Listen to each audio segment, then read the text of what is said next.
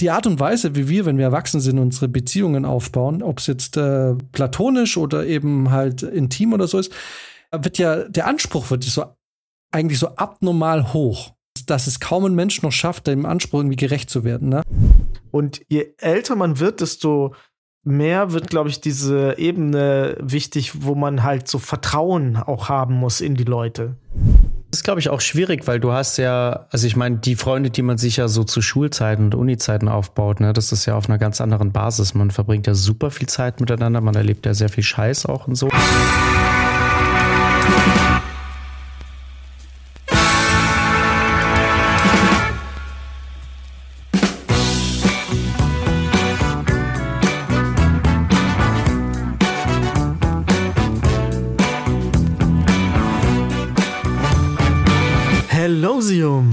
Willkommen in einer neuen Woche. Bau, bau, bau.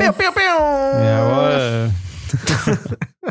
Ja, wahnsinnig viel Feedback zur Joey der Braunberg-Geschichte bekommen. Oh ja. Ja, ne? Also, da haben sich, das hat sich jetzt, äh, was heißt leider, das hat sich überschlagen, die Meinung.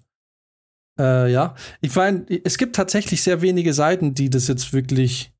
Ich war nicht dort. Ich kann euch natürlich auch nicht sagen, ob die Geschichte jetzt 100%ig echt ist. Ich muss natürlich das nur so aufgreifen, was ich gelesen habe aus verschiedenen Quellen. Wie nachvollziehbar und echt es ist, das kann ich jetzt natürlich nicht sagen. Aber ich kann euch auch nicht sagen, ob der Mond aus Käse besteht. Ich war auch nie da oben. Also deswegen, Leute, ich weiß es Ja. auch nicht. Aber mit den Tiergeschichten kriegst du die Leute halt einfach immer. Ja, ne? vor allem du merkst dann plötzlich, wie viele Leute, ähm, also einer, wir sind uns einig, dass jeder, der bei dieser Organisation arbeitet, einfach komplett seinen Job verfehlt hat. Und ich meine, also wirklich auch in dem Zoo, wenn ein Zoobesucher die Leute darauf au äh, aufklären muss, dass es ein Braunbär ist. Übrigens, by the way, genau. Also, wir sind uns einig, die Leute sind super inkompetent, aber wir haben dann auch das andere Extrem jetzt mitgekriegt von Leuten, die natürlich aufgrund von Bildschnipsel, wo ich mir noch nicht mal sicher bin, ob das letzten Endes wirklich Joey war, der da zu sehen ist, hier mehr oder weniger nicht nur die Rasse oder halt nicht nur die Tierart, sondern auch das Alter bestimmen konnte, wo man dachte, okay, wir haben es jetzt hier mit Bildexper mit Experten zu tun, die, die da sehr genau Bescheid wissen. Am Ende des Tages, ich weiß es nicht. Wenn diese Geschichte tatsächlich eine große Ente sein sollte, ist sie doch wenigstens lustig. Oder eigentlich ist sie dann umso lustiger, weil dann geht die Tragik verloren. Genau, dann ist sie endlich nur noch, nur noch lustig und nicht dann noch ist sie nur noch tragisch. lustig. Genau. Ja. Ja. ja. Aber ich finde es eh krass, ne? Da, also im Internet hast du zum Teil Leute, die ja anscheinend, also falls die Geschichte stimmt, mehr Experten sind als Experten. Ja. Und weißt du, wo du die meisten Experten triffst? Wenn du am Wochenende Samstag und Sonntag in der Stammkneipe Fußball guckst, da ist der, da ist das ganze Zimmer voller Experten. Du wirst nie wieder so viele Experten auf einem Platz finden, wie wenn Fußball läuft. Das stimmt. Es gibt eine neue Studie, die acht Gesundheitsfaktoren rausgefunden hat, die dazu führen, dass du bis zu 23 Jahre länger leben kannst. Könnt ihr das fassen? Mhm. Und ich möchte jetzt mit euch äh, ein kleines Spielchen spielen. Nämlich das Bullshit-Bingo der Gesundheitsfaktoren. Ich weiß nicht, ich weiß nicht, ob mich das motivieren wird, eine dieser acht Sachen durchzuziehen, um länger zu leben, oder ob es mich komplett deprimieren wird, weil ich feststellen werde, dass ich nichts davon machen kann und einfach früher sterben muss. Naja, oder viele Dinge schon tust. Weil ich würde mal sagen, um länger zu leben, ist auf Platz Nummer eins auch jeden Tag eine Schachtel Zigaretten. Spül den Rauch runter mit einem Glas Whisky. Arbeite beim Film. Also mein Arzt hat gesagt, that's the way to go. Also gut, äh, Jan, sehr gut gemacht. Wir haben Faktor 7 und äh, 6 schon mal, den wir jetzt schon mal abhaken können.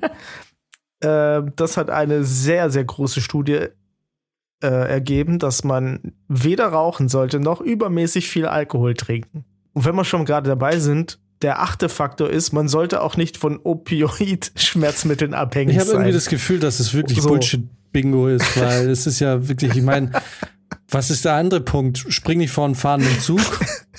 Könnte chronische Kopfschmerzen Ja. hervorrufen. Okay, alles klar, warte mal, dann spielen wir das Spiel jetzt ein bisschen anders. Dann spielen wir jetzt das Spiel, äh, wir raten erstmal, was, äh, was noch drin steht. Ich sage, es steht auf jeden Fall noch drin, verzichte so gut es geht auf Zucker. Nein. Steht nicht drin? Nein, das steht nicht drin. Ja, dann glaube ich dieser ganzen Liste nicht mehr. ich würde vermuten, ähm, irgendwas mit Schlaf ist dabei. Ein gesunder oder ein ausreichender Schlaf. Yes! Max kriegt einen Punkt für ähm, gut und regelmäßig schlafen. Ich krieg zwei Punkte für, ich habe einen wichtigen Punkt genannt, der gar nicht auf der Liste steht. Nein, nee, du kriegst zwei Punkte für Alkohol und äh, Rauchen. Ah, Du, du bist in Führung. okay, wir haben viel Schlaf. Bekommt ihr viel Schlaf? Nein. Wisst ihr auch so eine Sache, No. die lange Zeit, bei der ich lange Zeit dachte, ist so ein Klischee. Wenn man dann früher immer so gelesen hat, ja, sobald du 30 bist, kommen plötzlich Rückenschmerzen und auf einmal tun dir Dinge weh und so. Und it's true. Es ist wirklich wahr. Seit zwei Jahren aus dem Nichts kämpfe ich mit Rückenschmerzen morgens. Ja. Ja. War ja bei mir der Grund, warum ich überhaupt ins Fitnessstudio gegangen bin, weil ich vom Klo nicht mehr aufstehen konnte. Eines schönen Morgens. Ein weiterer Punkt, Sport. Sport, Sport, Sport. Ist Ah. doch da safe dabei. Der Max hat meine kleine, meinen kleinen Tipp direkt verstanden. das, den kleinen Wink mit dem Zaunfall. Okay, dann haben wir Äh, jetzt schon sechs von acht. Kann, nee, fünf von acht. Man Nee, muss aber sagen, die Studie hält sich hier vage. Man soll körperlich aktiv sein. Ne? Ich habe jetzt angefangen, dann äh, wegen meinem Rücken Kreuzheben zu machen. Ich bin nicht sicher, ob, ob man schon früher körperlich aktiv ist. Zum Beispiel, wenn man läuft oder irgendwo Zigaretten holen geht und nicht fährt. Das ist, das ist so witzig, weil ähm, ich, ich glaube, also es stimmt schon, dass, glaube ich, genauso Übungen wie Kreuzheben halt gut sind, um den Rücken zu stärken und so. Das ist, ist ja eine Rückenübung. ja, ja, genau. Aber ich finde zum ersten Moment, wenn du hörst, ich hab's mit dem Rücken und dann sagt jemand, ja, ich mache jetzt dagegen Kreuzheben, klingt es halt, als wäre das das Falscheste, was du machen könntest. Genau. Das stimmt, das klingt wirklich ein bisschen komisch. So, ne, als hätte man irgendwie, äh, weiß nicht, zwei super schwache Knie mit, mit ganz losen Bändern und dann sagt man, ja, ich gehe jetzt jeden Tag irgendwie 100 Stockwerke Treppen Ja, runter. wobei man auch, auch fairerweise sagen muss, dass Kreuzheben äh, von den aller, von ganz vielen Profisportlern auch im Bodybuilding-Bereich eigentlich gemieden werden, weil die Verletzungsgefahr beim Kreuzheben enorm ist. Das also stimmt. der, der Nutzen-Kosten-Faktor beim Kreuzheben ist relativ schlecht. Du kriegst relativ wenig, äh, du hast relativ wenig positive Dinge, die im Verhältnis stehen zu der Gefahr, den Rücken kaputt zu machen. Also beim Kreuzheben musst du schon wissen, was du tust. Da- das ist auch echt so. Äh, Und äh, ich mache das ja mit so einem Hexa, wie heißt das? So, wo du dich innen reinstellen kannst, dass du nicht den, die Stange Mhm. vor die Knie Mhm. äh, heben musst, wo das meiste passiert, ne, weil du das Mhm. ja irgendwie so hochreißen musst. Mhm. Ähm, Ah, und ja. selbst, selbst bei dieser Gesundheitsversion vom Kreuzheben ist es mir passiert, dass ich das falsch gemacht habe und direkt die Quittung gekriegt habe. Da war Ja, ich auch ja. eine Woche weg. Da ging dann nichts mehr. Vor allem muss man echt aufpassen. Und äh, ich, also zum Beispiel, ich meine, da gibt es jetzt natürlich wieder 100 Leute, die jetzt hören und sagen, was laberst du und so.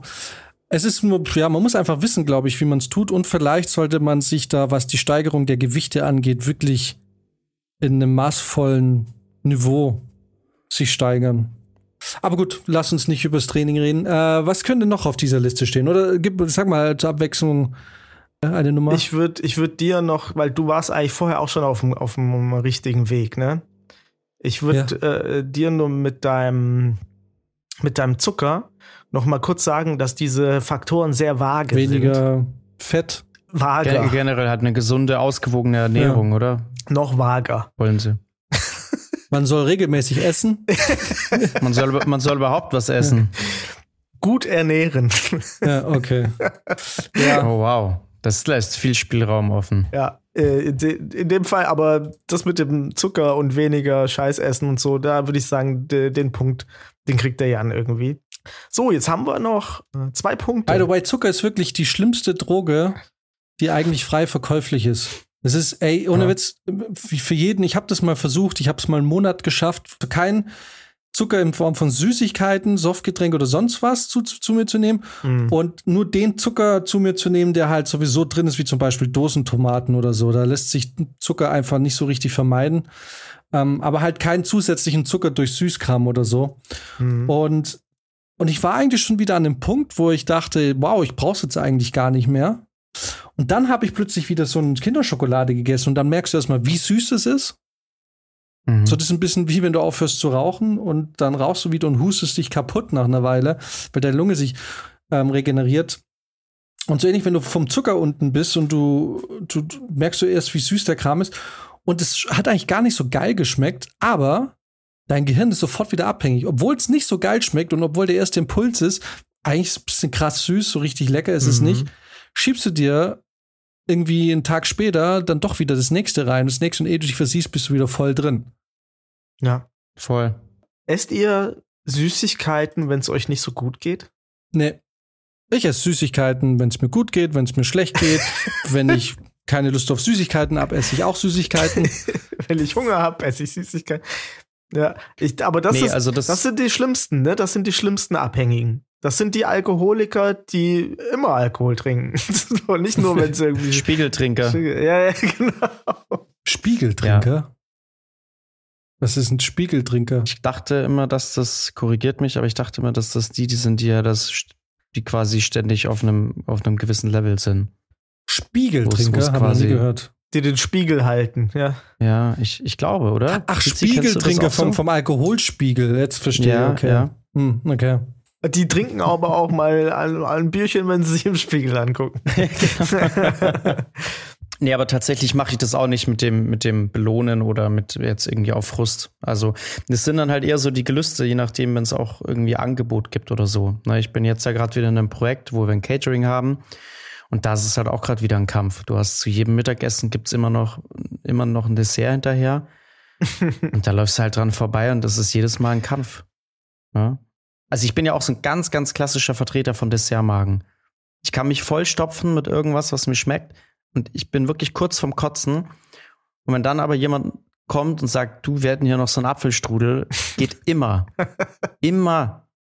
Und das verstehe ich nicht. Also es, es kann eigentlich manchmal einfach physisch keinen Sinn machen, dass das jetzt noch reingeht, aber es funktioniert. Faktor 2 ist gut mit Stress umgehen können. Guck, ich habe mir vorhin überlegt, Stress reduzieren in Form von Urlaub machen oder so. Aber dann dachte Ah. ich, das ist so ein bisschen komisch. Äh, Ja, ich Ja, wollte auch schon irgendwas mit Arbeit oder so in Verbindung bringen. Mhm, mhm, mhm. Aber das ist natürlich klar, wenn ich irgendwie ein Einsiedlerleben führen würde, wo mich einfach nichts, nichts beschäftigt, keine Altersvorsorge, keine Miete oder so. Ich meine, guck mal, zum Beispiel jetzt hier in München, muss man schon sagen, ist der Stresslevel enorm, selbst wenn du durchschnittlich gut verdienst. Weil du, auch wenn du in München ganz gut verdienst, ja irgendwie so, du weißt ja nicht, wie der Markt sich entwickelt. Mhm. Und du, du irgendwie die, der Eigenbedarf schwebt ständig wie ein Damoklesschwert über einem. Der oder die, naja, doch, oder, oder der oder einfach die Mieterhöhung. Äh, es ist, ähm, da muss ja wirklich nur wie letztes Jahr oder so der, der Strom explodieren und auf einmal äh, stehst du irgendwie mit einem Bein in der Gosse gefühlt. Mhm. Und das verursacht super viel Stress. Wenn, wenn quasi alle irgendwie auf einem ähnlichen Niveau sind und du jetzt nicht zum sozialen Außenseiter wirst, weil, ähm, ich meine, guck mal, alleine schon, alleine schon zu sagen, ich beantrage Hartz IV, da bist du doch schon sozial gesehen Aussätziger. Bürgergeld. Bürgergeld. Das ist, wird nicht lange dauern, dann ist es, dann wird es das die gleiche Tragweite oder die gleiche Bedeutungsschwere haben wie Hartz IV. Aber ey, So. da muss man wirklich aber auch noch mal kurz sagen, wenn man diese, diese Stigmatisierung von Bürgergeld oder Hartz-IV-Empfängern, das ist, äh, wurde alles im Zuge dieser Hartz-IV-Reform überhaupt erst so ähm, auch medial ausgetreten. Auch das ist auch von der Politik so gewollt gewesen. Das war eine neoliberale Revolution, die hier stattgefunden hat, wo man wirklich einfach einen riesigen erstmal Niedriglohnsektor eingeführt hat in Deutschland und dann noch die ganzen Leute, die dann nicht mehr arbeiten konnten, auch noch irgendwie richtig fertig gemacht hat und denen noch gesagt hat, ihr seid richtig scheiße. Das war vorher nicht ganz so und das ist, äh, das ist tatsächlich ähm, was, was man der Schröder-Regierung, den Rot-Grünen eigentlich damals äh, geben kann, dass, dass wir das heute so sehen, dass wenn du Hartz-IVer bist, dass du eigentlich Schmutz bist. Ja. Genau, und es führt einfach dazu, dass, ähm, wenn du da irgendwie so reinfällst, bist du halt Außenseiter oder Aussätziger. Und sowas verursacht natürlich super viel Stress. Aber was denkt ihr denn, wenn man, ähm, wie wird denn die Beziehung, ach nee, scheiße, jetzt habe ich das schon gesagt, Ja. zwischen den Hartz-IVlern so sein?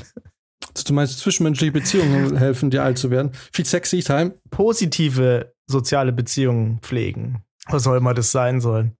Übrigens, ach so, wollte ich auch noch sagen, äh, die Studie sagt ja auch nicht, dass man keinen Stress haben soll, sondern dass man gut mit Stress umgehen soll.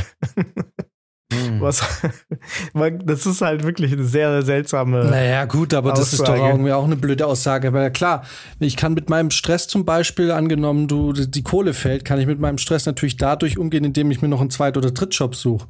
Das ist natürlich ein Umgehen mit Stress, was mir jetzt nicht weniger Stress bereitet, sondern wahrscheinlich mehr. Richtig. Ja.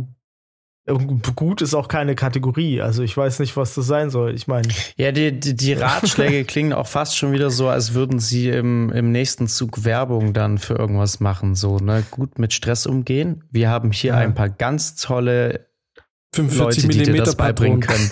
Klicke jetzt auf diesen Link und lerne in 14 Tagen, wie du perfekt mit Stress umgehen kannst. Ey, das klingt mhm. wirklich so, ne? Äh, ich habe aber mal kurz äh, vorhin auch recherchiert, woher eigentlich der die Daten hier kommen, ne? Ich habe nur gesehen, irgendwie 700.000 Probanden und so. Ich dachte, holy crap, was ist das denn für eine Madness-Studie? Aber stellt sich raus, das ist eine Studie aus den USA, die an Veteranen durchgeführt wurde. Und wenn man, wenn man das, wenn man jetzt diese ganzen Faktoren sieht, körperlich aktiv sein, gut mit Stress umgehen, gut ernähren, regelmäßig schlafen. Dann wirst du zum perfekten Soldaten. Dann, das sind so Sachen, die mir halt, bei Veteranen ist es natürlich eine ganz andere Hausnummer, diese ganzen Faktoren. Oder nicht opioid-schmerzmittelabhängig zu sein. Das ist auch ein Punkt. Ja, das ist der letzte Punkt. Ja. Ja. So, da, ja. natürlich ist, das kommt dir total dämlich vor, wenn du das so hörst als Normalo. Aber natürlich, wenn du Veteran bist, der vielleicht einfach Schmerzen hat, Mhm. dann, dann, ist naja, das ja, oder einfach dann, psychisch wahrscheinlich kaputt ist. Ich würde mal fast, ja, ja, einfach, ja. Aber der, der, es gibt dem anderen gleich ein anderes Gewicht nochmal, ja. ja. Aber der, der eine Punkt ist natürlich, ist ja natürlich auch schwierig in unserer heutigen Zeit. Das heißt, in unserer heutigen Zeit, wenn ich jetzt an die Erwachsenen denke, also wir sind Erwachsene, aber an die zwei Generationen über uns oder eine Generation über uns, dann kann ich jetzt nicht sagen, dass es ein Neuzeitphänomen ist, aber ich meine, wie viele enge soziale Kontakte hat man denn im Alter noch? Ich meine, Max hat noch mhm. relativ viel, weil dein Freundeskreis einfach auch nicht erwachsen werden will und da einfach keiner anfängt, mal ein normales Leben zu führen. Wenn die aber mal anfangen würden, irgendwie ein, ein, ein altersgemäßes Leben zu führen, äh, im Sinne von regulärer Arbeit und einfach nicht mal jedes Wochenende zweimal saufen zu gehen, dann hättet ihr auch nicht mehr so diesen, diesen täglichen Kontakt. Wisst ihr, was ich meine? Also es gibt ganz ja. wenig Leute, die so super viel im Alter noch irgendwie Kontakte haben. Also die meisten, die ich kenne, die haben vielleicht zwei oder drei enge Kontakte und dann ist Schluss. Also ab einem bestimmten Alter. So jetzt erzähl mal einem 40-Jährigen, der vielleicht auch gerade in eine neue Stadt gezogen ist aus beruflichen Gründen, dass der einfach einen gesunden Freundeskreis pflegen soll. Ja, ja, es ist, glaube ich, auch schwierig, weil du hast ja, also ich meine, die Freunde, die man sich ja so zu Schulzeiten und Unizeiten aufbaut, ne, das ist ja auf einer ganz anderen Basis. Man verbringt ja super viel Zeit miteinander, man erlebt ja sehr viel Scheiß auch und so. Also das ist ja so eine sehr tief sitzende Freundschaft und das bricht dann irgendwann weg, wenn alle nochmal in eine andere Stadt gehen für ein weiteres Studium oder für einen Job oder für die Freundin. Dann bauen sie irgendwann Familie auf. Das heißt, keiner hat auch mehr wirklich Zeit füreinander.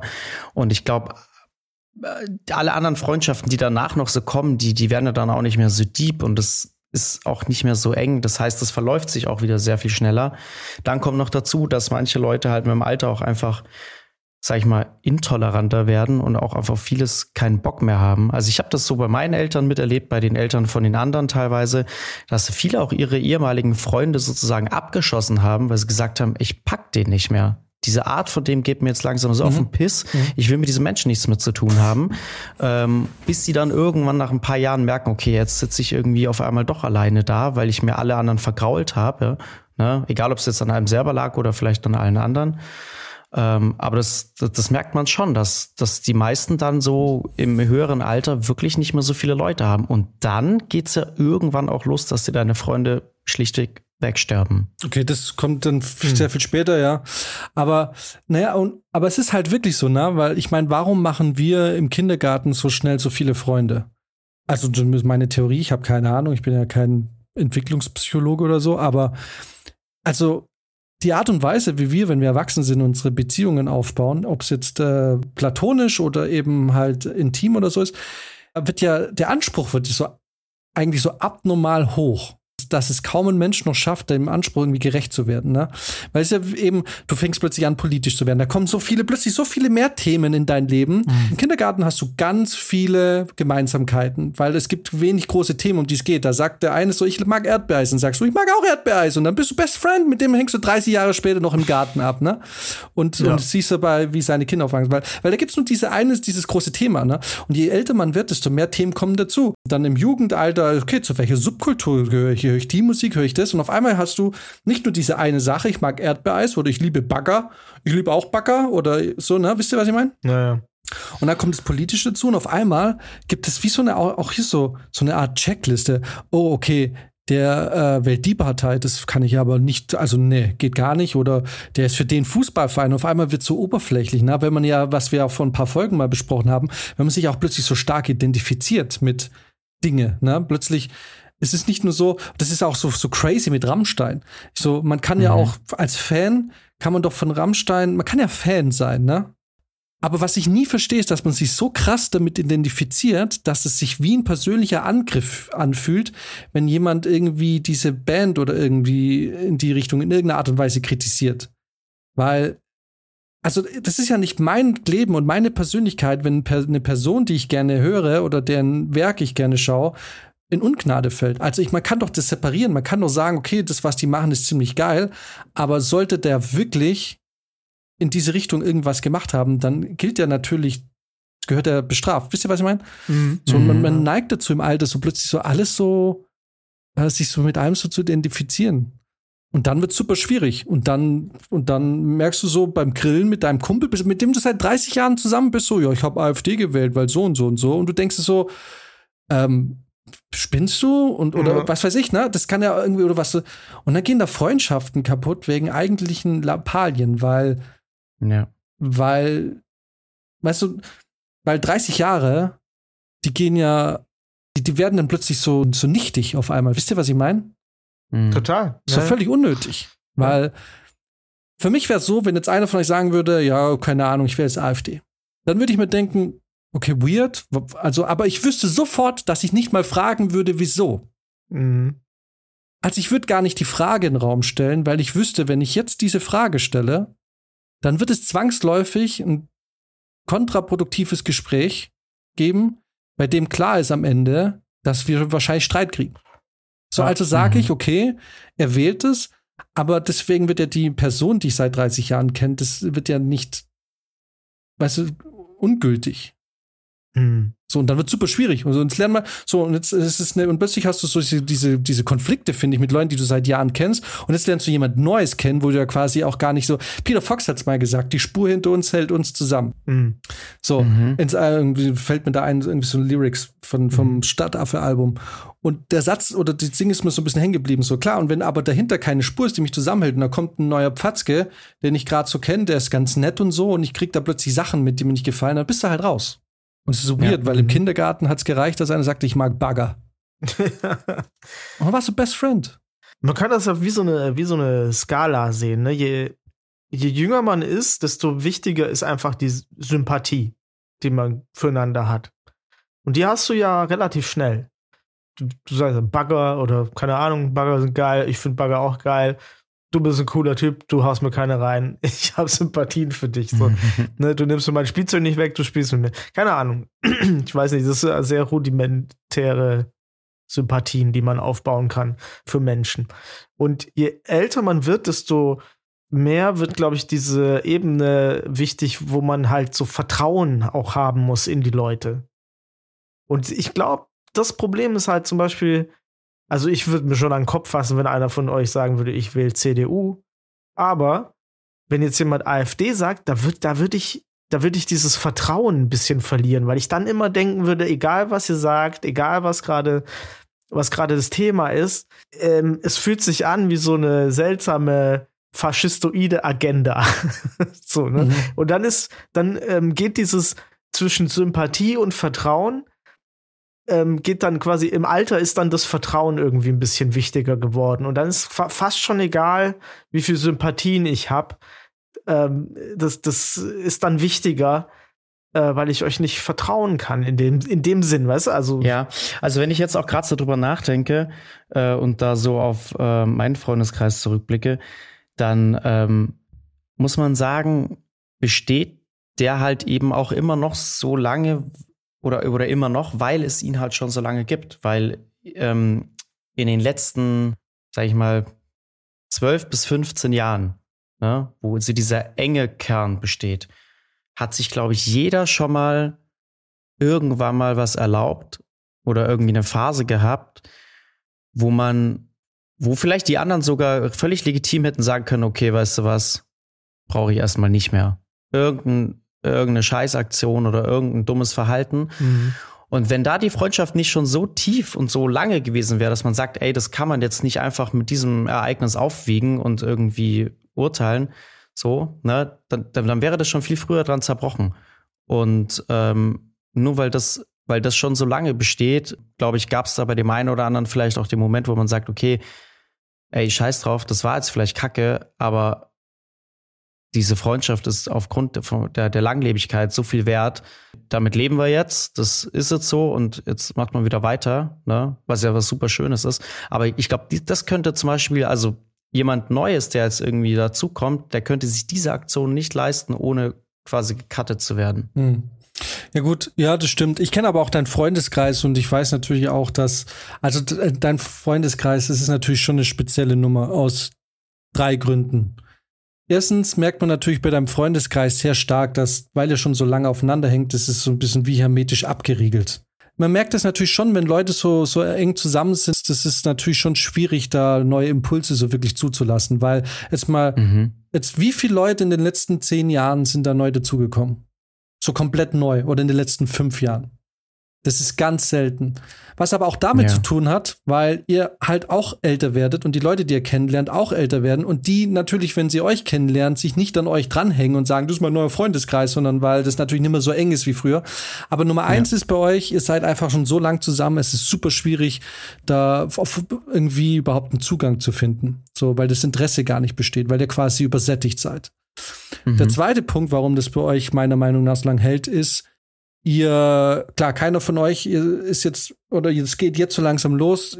Die meisten sind Single, ein paar haben jetzt eine Freundin, aber lasst die mal heiraten und Kinder kriegen, dann wird das auch weniger. So, dann sind einfach die Verpflichtungen ans. Und der dritte, und das ist, glaube ich, der wichtigste Punkt, warum euer Freundeskreis immer noch so gut funktioniert, ist, ihr seid alles Stubenhocker. Keiner von euch ist, hat München verlassen. Und nicht nur nicht München verlassen, die Hälfte von euch wohnt zusammen in der WG. So, ja. das bedeutet, ähm, das ist, das ist das, was bei euch so besonders ist, ist, keiner hat München verlassen. Ihr seid in München geboren, aufgewachsen und werdet wahrscheinlich alle in München sterben.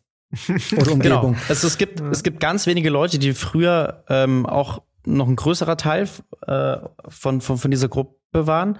Ähm, aber da gibt es einen zum Beispiel, der ist fürs Studium weggezogen und da ist das komplett ausgelaufen. Genau. Ja. Also der war dann einmal raus aus der Bubble und der hat es da auch nie wieder reingeschafft. Also der ist auch nicht mehr zurückgekommen nach München. Aber das, das ging dann relativ schnell und ja. Genau. Und ja, das ist vollkommen recht. Und so ist es halt. Und bei Brizi und mir, wir sind nicht in der Großstadt groß geworden, muss man natürlich auch sagen. Das mhm. war irgendwie klar, dass jeder, der studiert, irgendwie weggeht. Aber es sind alle weggezogen. Alle, äh, wirklich in jede Richtung Deutschland. Also so typisch Schwaben halt. So, man hat da flächendeckend Deutschland einfach jetzt irgendwie dann bedient. Und überall findet man sie. Aber es war halt wirklich so, dass wir alle woanders waren und während der Studienzeit hat man sich dann noch getroffen in den Semesterferien, weil da waren alle da. Aber spätestens nach der Studienzeit hatte jeder einen eigenen Rhythmus wann er Urlaub macht und wie. Und es hat eine Zeit lang noch ein paar haben sich dann immer ein, zwei Mal ja am Vatertag oder so getroffen für einen Urlaub. Aber es läuft sich halt einfach aus und du lernst einfach neue Leute kennen. Und bei mir ist es auch immer weniger geworden. Bis vor Corona war ich regelmäßig noch einmal im Jahr. Es ist jetzt nächste Woche auch das große Stadtfest. Äh, okay, ich, das, da war ich früher immer noch, immer, das war immer so dieses Ding, Weihnachten und Stadtfest, wo man alle nochmal sieht, aber war ich jetzt auch seit vier Jahren nicht mehr und habe jetzt auch nicht vor, dahin zu gehen. Und eben, weil man sich auch nicht mehr identifiziert mit den Leuten. Und, und ja, und das Ding ist jetzt klar, und für euch ist es eine super bequeme Situation jetzt gerade, weil ihr ähm, euch regelmäßig sehen könnt. Und es ist auch immer noch so wie früher, so dieses, ja, eigentlich muss man gar keine richtigen Termine abmachen, sondern man kann irgendwo auch bei jemandem einfach klingeln und dann hockt man da halt ab. Da ist nicht so, hey, was geht am Wochenende oder so, sondern irgendwo trifft man sich meistens beim gleichen und dann irgendwie. Ja. Und das ist natürlich super bequem. Also warum das aufgeben? Und wenn die, Nöt die Notwendigkeit nicht besteht, dass du jetzt neue Leute kennenlernen musst, dann passiert das natürlich auch nicht. So. Genau. Und ja, und deswegen, ja, ist es bei dir eigentlich so ein super Sonderfall.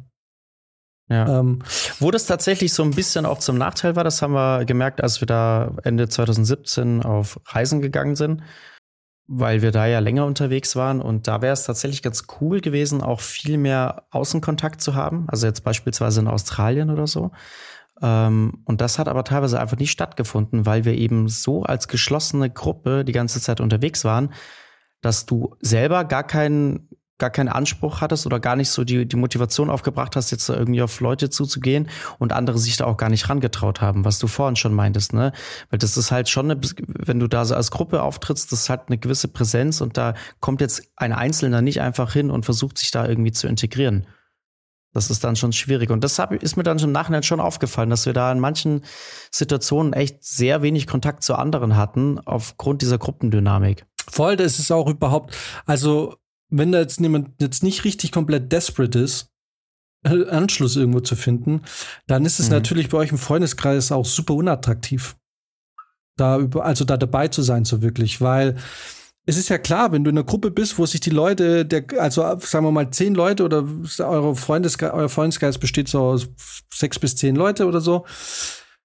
So, du bist halt plötzlich in einer Gruppe drin und die kennen sich seit Jahren, die haben ihre Insider, die haben ihre Art und Weise, wie sie miteinander reden. Hast du gar keinen Bock.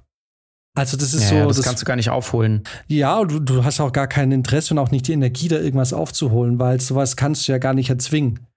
So, mhm. für, für mich war es irgendwie klar, zum Beispiel, ich, ähm, ich bin ja nach München gezogen, 2014, genau. Und es hat auch ein paar Jahre gedauert, bis man eben nicht nur Freundschaften gefunden hat, sondern eben bis man halt auch gemeinsam Geschichten erlebt hat, auf die man zurückgreifen kann. Ne? So, wo mhm. man sagt, ey, damals 2017, weißt du noch, war voll weird oder so. Oder man hat so die, man hat gemeinsam irgendwelche Trennungsgeschichten miterlebt. So, weißt du, so zum Beispiel Zeiten, wo du dann plötzlich Single warst und irgendwie kompensieren musstest und irgendwie Ding. So, das sind so Sachen, die dann, wenn ich jetzt in eine neue Stadt ziehe, dann, dann lernst du Leute kennen, du verstehst dich gut, aber es fehlt die gemeinsame Geschichte.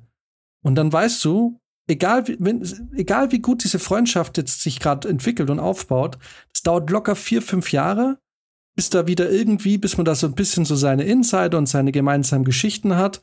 So, und selbst dann, und haben wir letztens schon festgestellt, du, du erlebst ja nicht mehr die Geschichten, die du in den 20, also 20 bis erlebt hast, ne? Ich habe gar nicht mehr die Lust, irgendwie tagelang auf eine Sauftour zu begeben. Wisst ihr, was ich meine?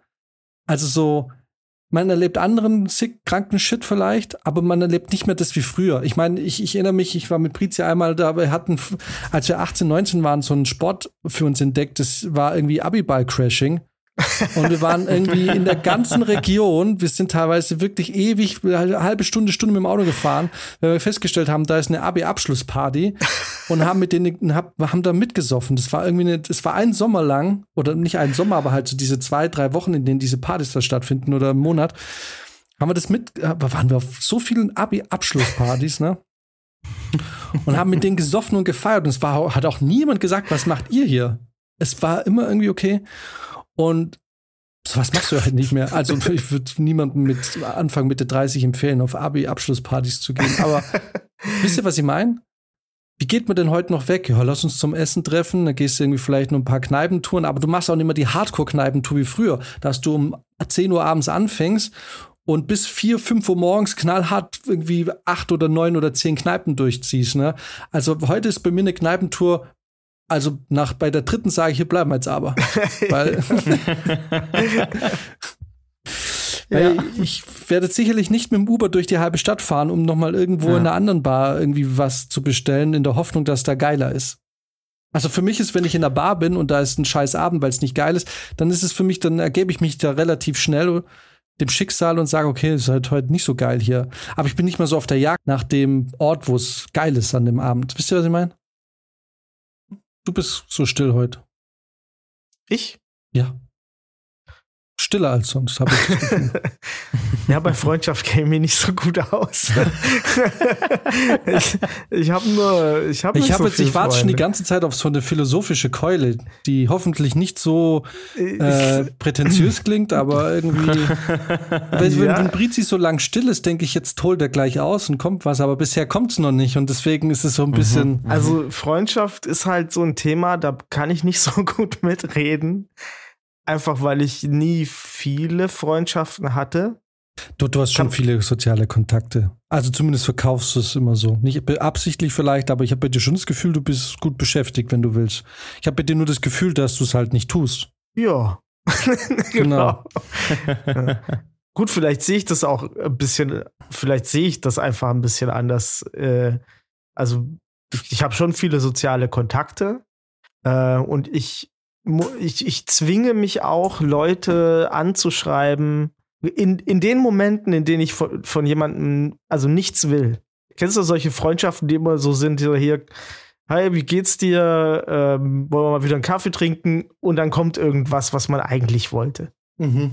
Gibt's ja auch, es sind viele soziale Kontakte, äh, die so entstanden sind bei mir weil man dann halt irgendwelche Projekte gemacht hat, mal Gitarrist für jemand war oder mal dies und jenes oder mal zusammen studiert hat. Ähm, so, und deswegen bei mir ist das so, ich habe schon soziale Kontakte, aber so Freundschaften, die ich pflege, habe ich eigentlich echt wenig.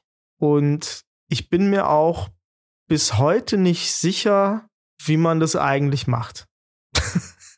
Weil es ist schon so, wie ihr es vorher gesagt habt, dieses ähm, im Alter werden die Leute ein bisschen eigener und dann wird man auch mal abgeschossen für irgendwelche Sachen, für irgendwelche Anwandlungen, die man hat oder man schießt selber Leute ab für, für Anwandlungen, die die haben und so. Ich habe immer das Gefühl, was sowas angeht, tapp sich so ein bisschen im Dunkeln. Also ich weiß sehr gut, wer meine Freunde sind. Guck mal, das war bei mir, wir haben uns ja lange Zeit nicht mehr gehört und wir haben uns dann wieder getroffen, weil ich was mit dir gebraucht habe. Nämlich Tonbearbeitung.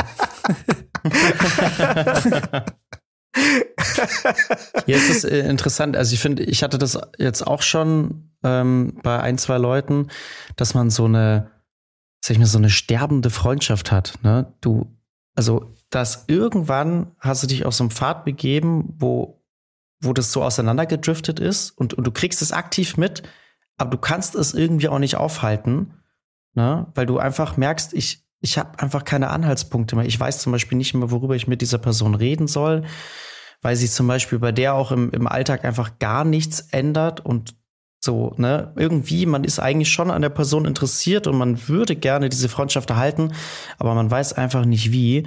Und du guckst ja, du guckst dieser Freundschaft quasi so beim Sterben zu und weißt ja irgendwie, das, das wird jetzt so langsam auslaufen, bis man halt dann irgendwann einfach gar nichts mehr voneinander hört. Ähm und ich finde es völlig in Ordnung. Ich finde es wirklich ja. okay. Ich verstehe das zum Beispiel nicht, warum man sowas hinterher trauert. Weil ich bin immer der Meinung, ähm, wenn es gut gewesen ist, dann wäre es auch nicht auseinandergegangen.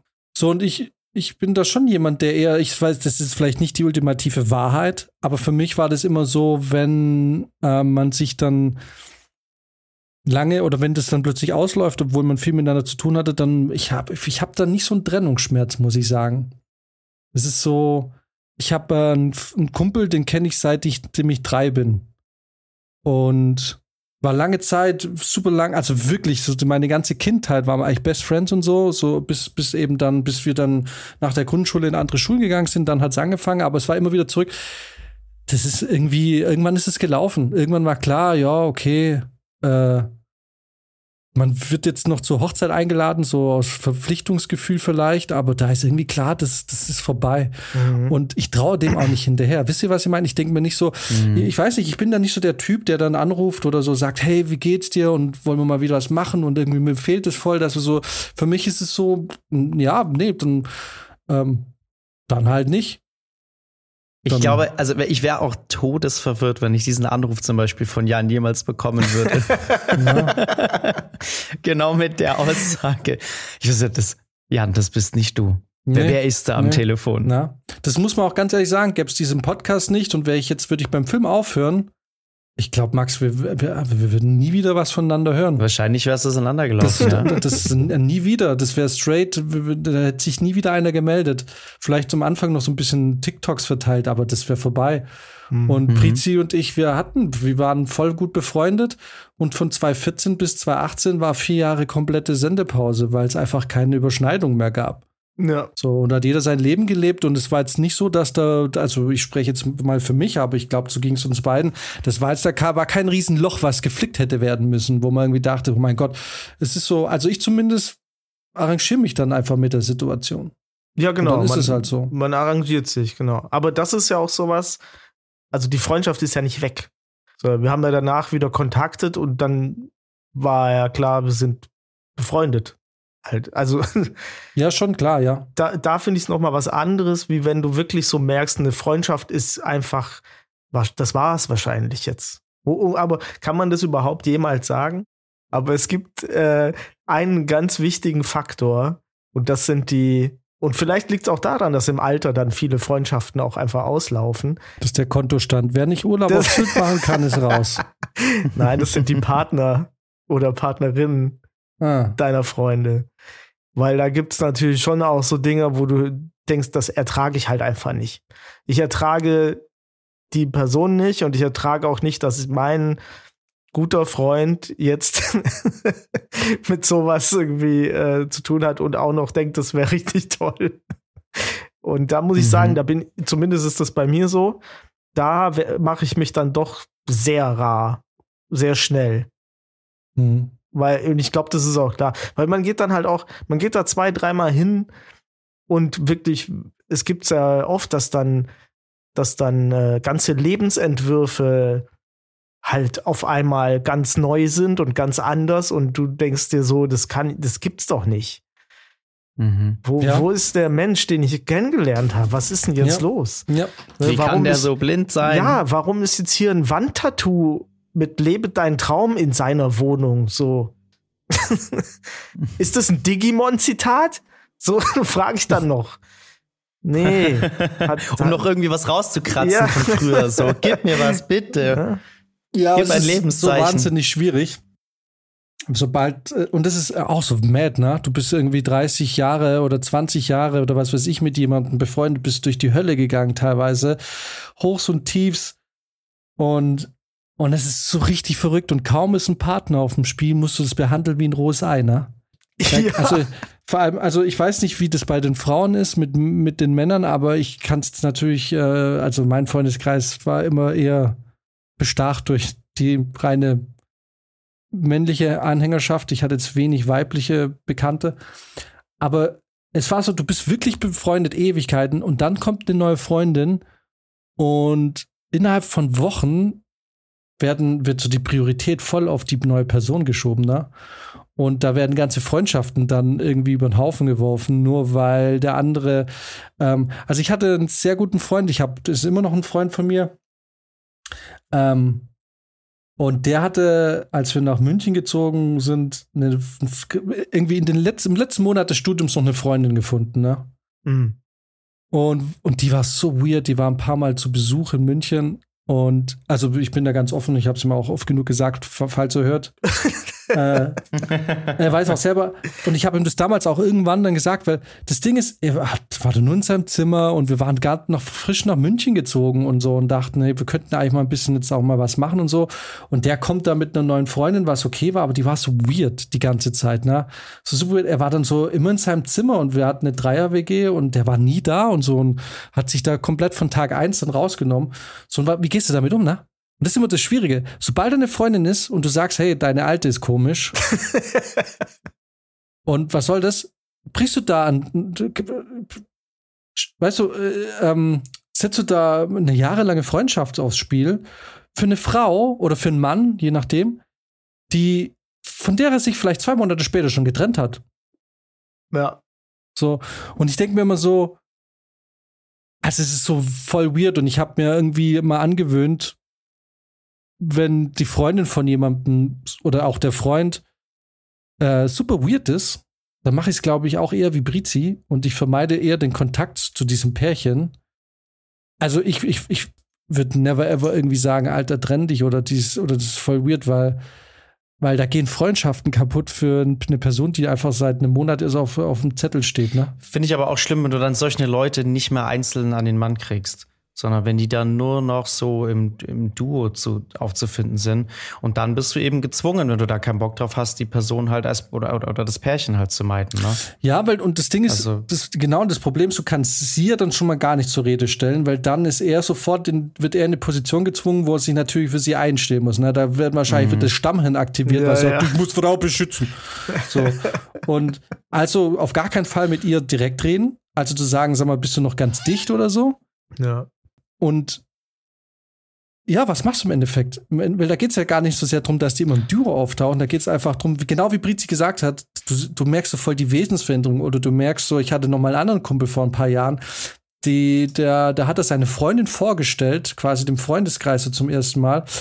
Und die hatte irgendwie so eine komische Angewohnheit, ihn da immer so klein zu machen. So, ja, dich will ja eh keiner und so. Und die hat es immer so halb im Spaß gesagt. Und wir fanden es am Anfang so lustig, dass der, dass die ihn so geroastet hat vor uns. So, mhm. so ein bisschen, das war so, ah, okay, weil jeder dachte, ja, sie will da jetzt irgendwie halt in diesem Kreis da irgendwie damit rein und so. Mhm. Aber irgendwann hat es so nach einer Weile ist es so komplett gekippt, wo man irgendwann so dachte, sag mal, ähm, wo ich dann zu ihm irgendwann gesagt habe, wieso lässt du dir das gefallen? Die ist, die ist voll respektlos. So. Am Anfang dachtest du noch, das ist so ein bisschen Spaß und so, aber irgendwann denkst du so, Alter, und dann redet die so, und dann fängst du irgendwann an, das war, ich weiß noch, da habe ich Silvester bei, bei dem gefeiert. Am nächsten Tag sitzt man am Frühstückstisch und seine Freundin auch und fängt so, ja, nee, dich, dich klaut schon keiner und so. Und irgendwann dachte ich so, und er hat da nichts gesagt. Und nicht so, irgendwann sagst du, ja, ich glaube, du unterschätzt ihn ein bisschen. Der hat schon so seine, er hat schon mega Angebote, wenn wir losgehen. Und ich dachte irgendwie so, so, irgendwie, ich musste, und er hat nichts gemacht, wo ich mir dachte, ist immer, und das Blöde ist, wenn, die, wenn sie sich dann trennt, darfst du auch nichts sagen. Also dann kannst du nicht hingehen und mhm. sagen, Gott sei Dank bist du die Alte los, die war komplett gestört. Äh. So, da musst du sagen, ja, wir haben uns gedreht. Oh, echt, ja? Ja, wie kommt's? Und du weißt genau, wie es kommt, weil die ist einfach psychisch gestört. Und so, ja, und wie geht's dir jetzt so? Und ich denke so, wie soll's dir gehen? Und wenn hier jetzt nicht bald die Korken krachen, dann, ich verstehe es nicht. So, ja, wie geht's dir? Und ich habe, ey, du komm jederzeit vorbei, wenn du ein bisschen, wenn du mal ein Wochenende so brauchst. Und dann kommst du mit dem und denkst so, ja klar, komm vorbei, wir gehen saufen, Alter. Du wenn nicht, dass die Alte weg ist. Ja. ja, exactly so ist es. Wirklich. So, und dann, dann hältst du dich zurück, weil du irgendwie denkst, so ja, du, du, wenn du jetzt da auch nur einmal einen kritischen Ton gegenüber dieser Person äußerst, dann bist du die Freundschaft los. Aber das bringt mich vielleicht auch noch zu einem Punkt, wo ich zumindest jetzt äh, aus der Erfahrung, die ich so in den diversen Freundschaften äh, gemacht habe, ähm, und zwar, das ist ja dann da werden jetzt vielleicht manche sich wieder beschweren, dass man da in, in Stereotypen denkt, aber ähm, das ist ja schon auch, finde ich, so ein bisschen bezeichnend für so Männerfreundschaften teilweise, dass da ja auch wirklich zum Beispiel jetzt, wenn, wenn einer eine neue Freundin hat oder so, dass da ganz schnell auch mal Funkstille herrschen kann. Ne? Mhm. Oder generell, wenn du von jemandem länger nichts mehr hörst. Und dann aber irgendwann diese Freundschaft wieder auftaut, wo man da auch relativ schnell wieder da ansetzen kann und weitermachen kann ähm, wo man aufgehört hat. Ne? Mhm. Also da gibt es das auch nicht, dass man jetzt irgendwie eine, eine Freundschaft offiziell beendet oder so. Ne? Das habe ich aber zum Beispiel bei ein paar Freundinnen von mir schon des Öfteren mitbekommen, dass die zum Beispiel entweder Freundschaften wirklich beendet haben ne? und gesagt haben, das ist jetzt hier vorbei oder dass das eben dann auch sich ganz schnell in der Dynamik ändert und man dann nicht irgendwie zwei Jahre später einfach sich wieder trifft und sagt, oh ja, war nett und geht gut, sondern dann ist es gleich komplett auseinandergelebt oder ah, oh, die ist komisch geworden und das ist irgendwie, also ich glaube, dass da auch einfach Freundschaften anders gehandelt werden. Ne? Mhm. Ey, das ist äh, tatsächlich, das, das äh, stimmt. Ich, ich kann mich jetzt nicht erinnern, dass irgendwie mal Freundschaften hier richtig be so beendet wurden in meinem Dunstkreis. Das machst du nur, das machst du nur, wenn da wirklich ein ganz, ganz krasser Bruch stattgefunden hat. Ne? Also zum Beispiel mhm. ein Kumpel von mir, der hat, äh, der hat mir das mal erzählt, dass, also der hatte auch bei sich so in der Heimat einen relativ fixen Freundeskreis, auch sehr eng, so ähnlich zu dem, äh, was ich da hab. Und da gab es tatsächlich mal den Bruch, weil halt einer seiner besten Freunde irgendwie dann damals mit seiner Freundin was angefangen hat, so während die noch in der Beziehung waren und so. Und das war halt wirklich so das absolute No-Go, wo der dann natürlich gesagt hat, okay, du bist für mich komplett raus ab jetzt. Ne? So. Aber da muss wirklich was krasses passieren, dass du so sowas dann irgendwie sagst. Aber sonst kann ich mich nicht dran erinnern, dass irgendwie von uns Jungs da jemals irgendeiner eine Freundschaft für beendet erklärt hätte. Be äh, betrifft, by the way, auch auf die Ex-Freundin zu. Die Ex-Freundin ist genauso ein No-Go, wie wenn man noch zusammen wäre. Ja. Und, äh, ich, und der Ex-Freund. Ich rede jetzt auch mal stellvertretend für die Frauen. Das ist einfach, na, einfach der Partner und die, die Partner und die Ex-Partner, die sind einfach komplettes No-Go. Also, also ich würde das auch für verbrannte Erde erklären, ja. Zumindest mal für eine sehr lange Zeit. Ich meine, ganz ehrlich, gut, wenn jetzt Brizi eine aus meiner Schulzeit jetzt irgendwie würde es wahrscheinlich lustig finden inzwischen, aber sagen wir mal, es ist so ein bisschen wie wenn ich mein Bein bei einem Unfall verliere. Ich entscheide, wann es okay ist, darüber Witze zu machen. Ich werde darüber ja. Witze machen, aber ich entscheide ja. das. Und das so ähnlich ja. ist es, glaube ich, wenn man was mit dem Ex-Partner anfängt. Das ist, ähm, man muss da irgendwie gucken, wie, wie ist die Dynamik und so. Aber eigentlich, solange da noch kein Ding kommt, äh, einfach die Finger davon lassen. Weil, und ich habe das auch noch nie verstanden, warum man unbedingt dann an dem Partner von dem anderen oder am Ex-Partner rumgraben muss. Das ist vor allem in einer größeren Stadt, ich verstehe es, wenn du auf dem Dorf bist und einfach die Auswahl irgendwann mal äh, aufgebraucht ist, ne? Und irgendwie, aber wenn du in einer größeren Stadt mit, sagen wir mal, 20.000 plus oder 30.000 plus lebst, wo einfach genug Angebot ist an Menschen, die, ey, ganz ehrlich, also dann geht man doch woanders hin. Wobei ich mal in der Bravo gelesen habe, dass das total normal ist, weil ja die Leute auch auf ähnliche, also Menschen, die Sympathien füreinander haben, haben automatisch dann auch irgendwie Sympathien füreinander. Äh, für den anderen. Ja, aber weißt du, das Ding ist so, guck mal, Brizi, du und ich, wir haben ja, wir sind ja ideologisch auf einer sehr relativ ähnlichen Schiene. Ja. Wenn du dich jetzt von deiner Freundin trennst, dann weiß ich zu 100 Prozent, dass ich mit der die exakt gleichen Probleme haben würde. Weil wir einfach, weil wir einfach so ähnlich in bestimmten sind, Dingen sind, was unsere Grundsätze und so angeht, dass ja. mir doch klar sein müsste, dass, wenn es bei euch nicht geklappt hat, dass bei mir genauso wenig klappen wird, weil ich mir wahrscheinlich denken würde, what the fuck? Ja, ja, ja. Mhm. Das stimmt auch wiederum. Das hat Dr. Dr. Sommer da nicht geschrieben. Aber das ist natürlich viel, das ist ja viel sinnvoller. Wenn das mal mehr Leute wüssten, dann würde es, glaube ich, diese Dramen gar nicht mehr geben. Ja, nee, das, äh, das bringt einfach nichts. Ja, es ist, äh, es ist schwierig im Alter irgendwie.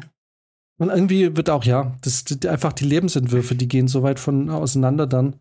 Ja, das stimmt. Und aber, ja, und alles, was dann bleibt, ist im Endeffekt zwei, drei Leute. Also mal schauen, wie es bei Max wird in den nächsten fünf Jahren, wenn dann die ersten vielleicht dann doch anfangen, Familie zu gründen und äh, gezwungenermaßen aufgrund der Mietpreise vielleicht ins Umland ziehen und ähm, dann trifft man sich mhm. zwei, drei, viermal im Jahr. Da muss man wieder ganz bewusst sagen, komm, lass uns da treffen und dann machen wir was gemeinsam. Also vor allem bei dir, Max, du bist, glaube ich, der Hauptnutzer dieser Konstellation, die ihr habt, weil du mit deinem Beruf unter anderen Umständen sowieso völlig lost wärst, so wie alle beim Film. Mhm. Naja, du bist das Hälfte, die Hälfte des Jahres gar nicht mal in München. Wenn das jetzt ein Freundeskreis wäre, der sowieso versprengt ist und man trifft sich mal so und mal so und es ist schwierig, überhaupt Termine zu finden, wärst du raus. Weil so der, und also ich habe es ja auch bei mir gemerkt, so das ist einfach, gerade wenn du beim Film arbeitest, ähm, die, der, dein Freundeskreis, so wie der aufgebaut ist, ist im Endeffekt für dich, anders wird es für dich gar nicht gehen. Guck mal, du bist ja allein jetzt schon, dieses Jahr warst du gefühlt mehr weg als hier in München. Aktuell ja. ja so. definitiv. Und ja. Ich und war, ich war dieses Jahr, glaube ich, boah, ich glaube, ich, wenn es hochkommt, sechs oder sieben Wochen bisher in, in München, wirklich. Ja. ja. So, und wenn du jetzt einen Freundeskreis hättest, der äh, jetzt an, also schon irgendwie verheiratet und Kind oder was heißt verheiratet ist, oder halt irgendwie einfach andere Lebenskonzepte verfolgen, keine Chance, keine Chance. Dann, dann passiert dir genau das Gleiche, was mir passiert ist, als ich beim Film angefangen habe. In der Zeit, in der ich frei habe, triffst du dich ein oder vielleicht zweimal und die meiste Zeit sonst arbeiten die und du wartest, bis das nächste Projekt anfängt. Und in der Zeit, in der du in einem Projekt bist, bist du gar nicht zu Hause, sondern lebst äh, drei Monate lang nur für das Projekt. Genau. Du bist komplett mhm. lost. Ja, das sind, das sind so Lebemann-Karrieren, die da, die da irgendwie entstehen, eigentlich. Ja, das ist, äh, genau, das muss man, ja gut, das ist klar, Film muss man lieben. Also so eine Hassliebe, aber nur fürs Geld machst du es nicht. Nee. Und, und für Nee. dich ist halt geil, weil, weißt du, das ist, ähm, wenn du jetzt die Wo Wochen oder Monate lang im Hotel bist, du weißt halt am Wochenende direkt, wenn du in München bist, eine, eine Anlaufstelle. Da musst du einfach nur hingehen. Da schreibst du vorher eine WhatsApp, bin jetzt da, wo soll ich hin? Seid ihr schon unterwegs? Und dann gehst du da Richtig, dazu. genau. Es ist halt eine sehr, sehr pflegeleichte Freundschaft, weil ich muss, muss da nicht viel rein investieren, theoretisch. Ne? Also ich, ähm, ich, ich kann mal ein paar Wochen weg sein Ja. und dann kann ich auch einfach wiederkommen. Genau, und ich muss da nicht groß rumtelefonieren, sondern ich gucke einmal, okay, was haben sie geplant am Wochenende und dann stoße ich einfach dazu. Ne? Also ich muss, klar, ich gebe natürlich Bescheid, aber theoretisch müsste ich nicht mal Bescheid geben. Ich komme einfach dazu, stehe vor der Tür und dann passt das. Genau. Ne? Und es ist auch, also es ist ja auch dadurch, dass ich das ja schon so lange beim Film mache, ja auch einfach ähm, äh, so akzeptiert. Ne? Also es ist jetzt, da wird jetzt nicht ständig gefragt, äh, wo ich bin, wie lange ich weg bin und so. Ne? Natürlich, klar, wenn ich länger weg bin, wird das schon mal gefragt, hey, wie schaut's aus? Dann bist du eigentlich wieder am Start. Aber also man muss sich da jetzt auch nicht ständig rechtfertigen oder so. Weil dein Freundeskreis groß genug ist, dass du nicht zwangsläufig äh, das Fundament bilden musst, damit das Ding überhaupt stehen bleibt. Genau. Und das ist für dich super angenehm, weil du keine Gewissensbisse haben musst. Vielleicht erkennen wir das auch einfach an, oft, dass der andere gerade in, in, in, in, seinem, in seinem Fluss ist, sozusagen, und ähm, man sich eher denkt, so, dass man sagt, so, ey, es ist eigentlich in Ordnung, dass du versuchst, dein, dein Leben gerade zusammenzuhalten. Und wenn wir jetzt uns eine Zeit verlieren, und ist es nicht so schlimm, wenn wir uns wiedersehen, sind wir vielleicht jemand anderes, aber ähm, auch das kann in Ordnung sein. Voll. Und ich glaube, eine gute Freundschaft erkennst du dann halt auch daran, dass wenn man sich lange Zeit nicht gesehen hat und man sieht sich wieder, dass es eigentlich fast so ist, als wäre die Zeit dazwischen gar nicht da gewesen, weil es einfach Ja. nahtlos weitergeht. Ja. So, wenn du irgendwie, ja, wenn du wieder zusammensitzt und da sitzen eigentlich zwei neue Menschen gefühlt voreinander, aber es irgendwie so ist, als hätte man das letzte Mal vor einer Woche zusammen abgehangen. Das ist doch ein schönes Schlusswort. Tschüssi. Ja, ich wollte gerade sagen, genauso wie es uns geht, wenn wir nächste Woche wieder zusammensitzen, das Gefühl haben, shit, es ist nichts in der Zeit passiert. Doch im, Au- im Augenblick passiert wahnsinnig viel. Find's nicht? Voll. Also bei mir ist, bei mir überschlagen sich die Ereignisse in letzter Zeit. Es ist mad. Ja, bei mir ist halt komplett mit Arbeit gefüllt, ja. Äh, Bei mir auch. Bei mir auch. Bis nächste Woche. Tschüssi.